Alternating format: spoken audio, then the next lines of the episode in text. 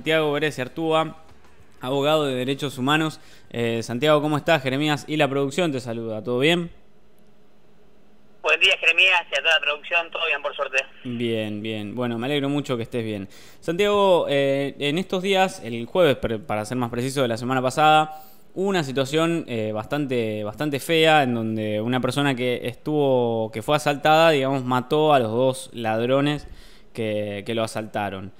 Em, ¿Cómo es la situación de la prisión preventiva? Porque se armó bastante revuelo con respecto a esa situación. Hay, hay mucha gente que pide justicia por mano propia y demás. ¿Cómo es un poco la situación legal de todo esto?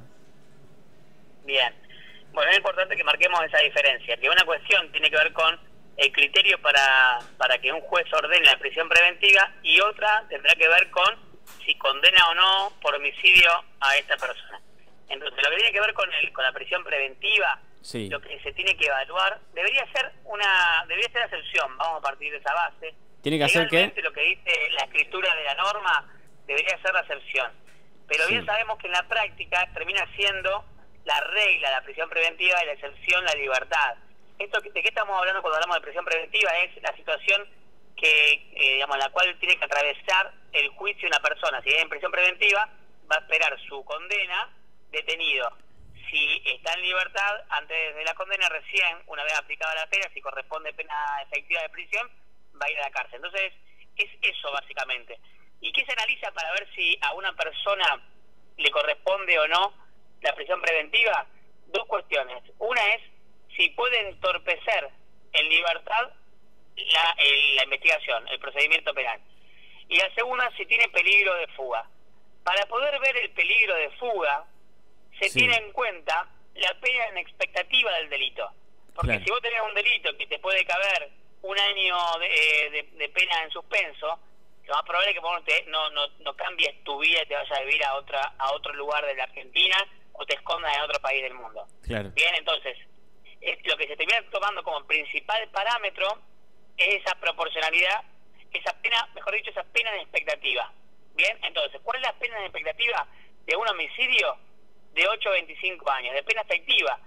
Esto quiere decir que salvo unas excepciones muy excepcionales, sí. una persona que, que es condenada por homicidio va a terminar en cana.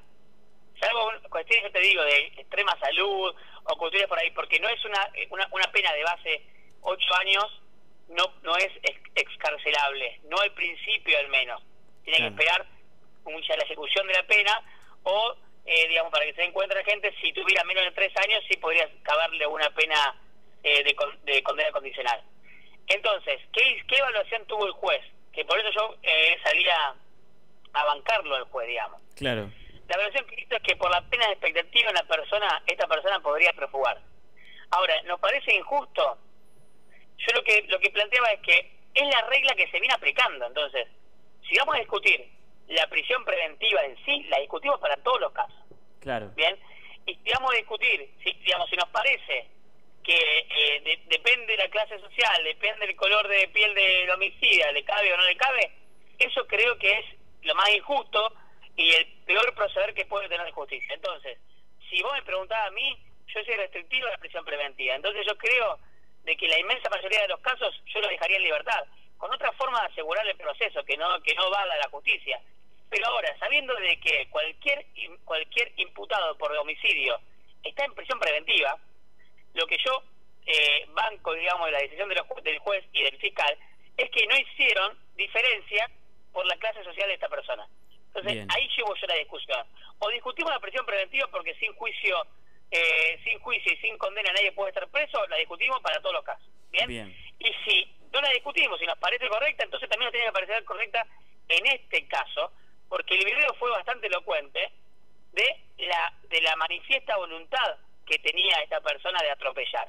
Después la gente puede tener un montón de, de, consideraciones, le puede parecer que, eh, que esté legitimado o no, eh, porque había sido robado con anterioridad. Bueno, son cuestiones personales, pero que la ley no marca eso. Para la ley, si vos tuviste, si vos tuviste voluntad de asesinar y no estabas en riesgo, si tu vida no estaba en riesgo, vos sos un homicida. ¿Por qué digo si tu vida no estaba en riesgo? Porque ahí tenemos, aparece la legítima defensa. La legítima defensa parece, se puede analizar que tiene tres elementos, no, voy a ser muy curioso con eso, pero el, el, presupuesto básico para que aparezca es que vos, con tu accionar, estás poniendo eh, en salvaguarda tu vida o la de un tercero. Si tu vida o la de un tercero no está en riesgo en ese preciso momento, el derecho no te puede dar, dar a vos la facultad de matar sin que tenga reproche penal ulterior. Entonces, más allá de que lo hayan robado anteriormente, eso, eso se debería juzgar en un procedimiento separado. Y estos tipos que robaron deberían terminar en la cárcel por una condena. Bárbaro. Pero el que a mí me roben, no puede no me permite a mí, no me habilita el, derecho a seguirlo seis cuadras y, y atropellarlo, pasarlo por arriba y matar a dos personas. Exactamente, exactamente. Bueno, ahí te, ahí te quería hacer un, un impas y, quería preguntarte con respecto a todo lo que está pasando ahora, porque ahora están aflorando videos de arrestos, eh, de arrestos de vecinos y, todas esas cosas, digamos, están presentando un proyecto de ley que va a ir a diputados que, digamos, eh, pide que si algún vecino arresta a una persona o hace alguna cosa así, lo, le den em, esta cosa, ¿cómo es que se llama? Ay, me, me olvidé ahora. Le den no prisión preventiva, pero lo pongan en un programa de protección a testigos. Digo, ¿es algo medio parecido? ¿Están tratando de, de, girar esas cosas como para llevar la justicia por mano propia a un lugar más de la ley de la selva? Mira, yo no, no conozco ese proyecto. Lo que sí sé que el arresto civil existe. O sea, la posibilidad de que cualquier vecino detenga a una persona que está cometiendo un asalto, o un asalto, mejor dicho, un cualquier tipo de, delito, existe, ya está prevista en el código. Sí. O sea, no, no, viene a cambiar nada. El tema es que vos cómo lo detenés, porque volvemos, a la gente tiene que entender que hay una escala de valores, que no todo es lo mismo. Que yo no puedo, porque yo tengo un kiosco y viene un, un, pibito y me, y me roba un alfajor, yo matarlo, digamos. Y pongo un caso drástico para que nos demos cuenta. Entonces, no es lo mismo el patrimonio, la propiedad privada, que la vida de alguien. No es lo mismo. Entonces, si el vecino lo quiere detener, como hemos visto un montón de veces gente le pone un taque, le pone una trompada, lo puede hacer. Porque está habilitado por ley. Lo que no puede es matarlo para detenerlo. Claro. Porque, ¿qué, estamos buscando? Digamos, no va a haber no va a haber condena al ladrón porque ya está muerto por el robo y tenemos solamente un homicidio, tenemos solamente una persona muerta. O sea, no, eso es lo que la ley lo que la ley no quiere, no puede promover. Entonces no, no leí el proyecto, no sé de qué va, pero habría que ver la, constitucionalidad y habría que ver si no si no quiere legislar sobre algo que ya está hecho. Sí. Que lo pongan en un programa de protección de testigos, no hay problema. A alguien que detiene a alguien se podría hacer si está en riesgo su vida. Lo que no se puede hacer es ir más allá y, y lesionar con la intención de muerte a una persona. Es como los linchamientos. Vos lo podés detener, sí. ¿Lo podés llegar a golpear para detenerlo? Sí. También se habilita. Ahora, si vos una vez te en el piso, caído en el piso, vos lo matás a trompada y a patada, lo mataste. No importa que lo hayas detenido antes, lo mataste. Y si igual lo dejás parapléjico, lo dejás, digamos, si, si te excedes en el uso de la fuerza necesaria para detenerlo, también tenés causal. Digamos, tenés después hay una cuestión que tiene que ser revisada por la justicia penal, porque no puede alentar nunca, la, digamos, el derecho no puede alentar de que las personas entre sí lleven la justicia en la mano propia, digamos, no puede pasar eso, porque si no, nadie tiene la vara de lo correcto, sino cada uno según su, su, su discreción se siente más o menos eh, violado en algún derecho o más o menos violentado y responde según esa vara personal. O sea, vos pasás mañana a Jerez y me decís, eh, chante, me puteó por la calle. Y si yo considero que hizo a mí súper super injuriante, ¿qué hago? Entonces te puedo matar, digamos. Claro. Porque vos hiciste, cometiste un hecho eh, previamente. No importa. Porque si después empieza a ver el tema de si tiene que demostrar que eso en juicio. Si no, yo mato a alguien porque le tengo bronca de, de la vida y digo, uy, me, me robó algo, me robó, y le pongo una, mi billetera en su en su bolsillo, digo, ah, como me robó, se lo puedo matar, porque ya pasó con el muchacho aquel que, que le robó a aquel que mató a dos ladrones. O sea, se vuelve algo imposible de, de, juzgar. Si ya, digamos, si, si, si, un robo habilitaría un homicidio. Es una locura, una locura. Es, es bastante, bastante raro, pero bueno.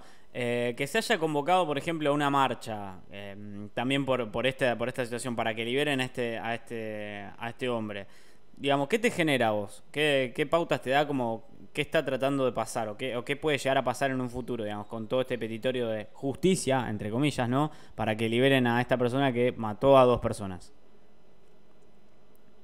Sí, mira, permíteme, Jere, antes, antes de decir algo, porque si no la gente piensa que, somos extraterrestres los que tenemos estos pensamientos. Lo que debe no, comprender la gente de que de que yo entiendo, digamos, la posición de, de, de, bronca que da la cuestión de la inseguridad que estamos viviendo. A ver, a mí me, hace unos años me alejaron la casa. Y yo me, yo me preguntaba qué quería para esos ladrones, me, ah, me vaciaron en la casa.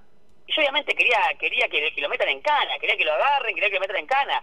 Pero nunca se me ocurrió a mí, si yo lo hubiese encontrado, llegué unos minutos más tarde en mi casa, si hubiese encontrado, meterle un tiro a cada uno o pasarlo por arriba una vez que se hayan escapado. Claro. O sea, la gente tiene que yo también, yo también tengo bronca de la situación que pasa, lo que ocurre en la calle y demás. Lo que yo, lo que yo, lo que tienen, digamos, que yo quiero expresar y que tienen que entenderlo es que eh, no es una solución lo que se está pidiendo, porque termina siendo mayor el caldo de cultivo y terminamos siendo una ley de la selva donde cada uno, el más fuerte, termina ganando. Y, y déjenme decirle que si hablamos de la ley de la selva, vamos a salir perdiendo siempre. Aquellos que, como yo, nunca portamos un arma. ¿Entendés? Estamos planteando, nosotros estamos llevando eh, la pelea al lugar de la selva, quitándosela a, la ley. Claro. Eh, y es un lugar, un terreno donde vamos a perder. Claramente vamos a perder. Entonces, que la gente entienda que a mí también afanaron, a mi familia también afanaron, y me da la misma bronca que ellos. Pero yo estoy tratando de pensar en frío cuál es la mejor solución para esta situación.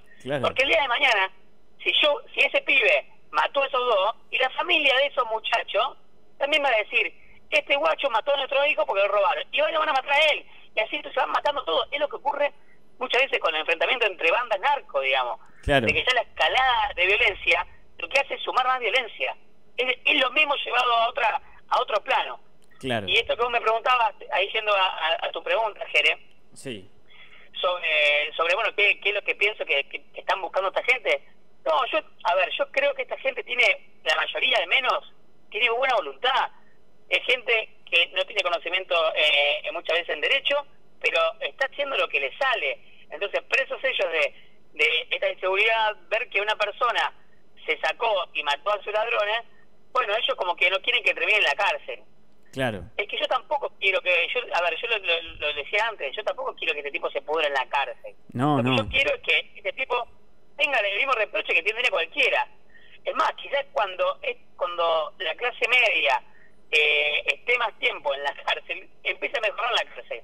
Porque lo que tenemos en la cárcel es un hueco negro, con unas condiciones de probable detención, que la gente se queda contenta porque es como una especie de, de, de, un plus de la pena, pero cuando sale cualquier persona en la cárcel, lejos de salir resocializado, sale peor. Entonces, le pasaría a este tipo, le pasaría todo. Quizás si, si la gente empieza a conocer como la cárcel, a raíz de, de estas detenciones, lo que tendríamos que pensar es cómo mejorar la cárcel para que el día de mañana, cuando la gente salga de ella, esté en mejores condiciones. ¿Me explico? Entonces, esta gente yo no le, no le recrimino, no le puteo, lo que yo le cuestiono es eh, es el objetivo y si ese objetivo es cumplible con lo que ellos manifiestan. O sea, si, si ellos quieren mayor seguridad, como todo, como yo también la quiero, lo que yo le, le, digamos, algo a contradecir es la vía que ellos entienden que, es la correcta para llegar a mayor seguridad. En ningún país del mundo donde el nivel de violencia es alto, hay seguridad. Bueno, podemos... lo que hay que bajar en el tipo de violencia. Eh, los países seguros son los que más respetan los derechos humanos. Podemos... Podemos hablar entonces de, Estados Unidos, porque siempre ponen Estados Unidos como ejemplo en un montón de cosas y, yo creo que es un país donde se puede portar armas, donde la justicia por mano propia es moneda recontra común y fíjate los niveles de violencia que hay. Altísimos, es así, tal cual. Por eso esto no es mi primer mundo, segundo mundo, tercer mundo. Esto es, eh, se respeta los derechos humanos, no se respetan. Insisto, los países más seguros respetan más que cualquier otro derecho, los derechos humanos los países nórdicos, por ejemplo, digamos, no no, no tienen estos índices de violencia como lo que estamos viviendo. Entonces, yo también quiero lo mismo que ellos. Lo que yo digo, mirá, yo eh, me parece que hay que ver un poco cómo se han solucionado estos problemas en otros lugares. Entonces, bueno, veamos dónde se solucionó y dónde no. La, en ningún lado sirvió la guerra contra el delito y en ningún lado sirvió dejarle eh, a la población la posibilidad de, de, la, de, ejercer justicia por mano propia. En ningún lugar. Entonces, yo eso no, no, permito, si se quiere, digamos. Eso es algo a, a reprochar. Porque sé que la violencia engendra más violencia. Y lo que, y, digamos, lo que más tenemos que perder somos aquellos ciudadanos que, que tratamos de no ser violentos en nada de la vida, pero que lejos estamos de ser violentos incluso de, de, de, portación de armas y de, y de disparar. Entonces, yo quiero la ley de la selva para, digamos, quiero instaurar una ley de la selva para mí que yo no, no porto armas. O sea, sería hasta loco decir, bueno, listo, que se maten todos en la calle y que se resuelvan así las cosas. Bueno, los primeros que vamos a perder somos nosotros. Claro, tal cual. En contra de quienes, en contra de quienes portan armas, ya sea de barrio popular, de barrio clase media, clase alta, digamos. Los que no portamos armas vamos a perder contra aquellos que, portando armas, creen que pueden saldar cualquier situación con el empleo de la misma, digamos. Es claro, claro, claro, claro. Es bastante, bastante complicado. Bueno, yo creo que con esto dejas bastante, bastante clara la, la situación que está, que está, digamos, eh, llevándose a cabo en la ciudad de Rosario, digamos, y que también nos afecta un poco a nosotros la ciudad de Funes, porque hubo hasta gente de Funes que fue a manifestarse en esas marchas. Yo creo que ya quedó bastante claro. ¿Necesitas agregar alguna cosa más a todo esto, Santi? No, no, Gede, espero que la gente comprenda que lo que esto, esto último que decía, que estamos viendo cuál es la mejor forma de, poder resolver esto. Entonces, que en el debate público aparezca también esto otro y que también sean tolerantes estas personas con quienes no pensamos igual y que nos permitamos un debate serio como sociedad para ver qué vamos a hacer con este índice de violencia y cómo podemos solucionarlo. Solo eso.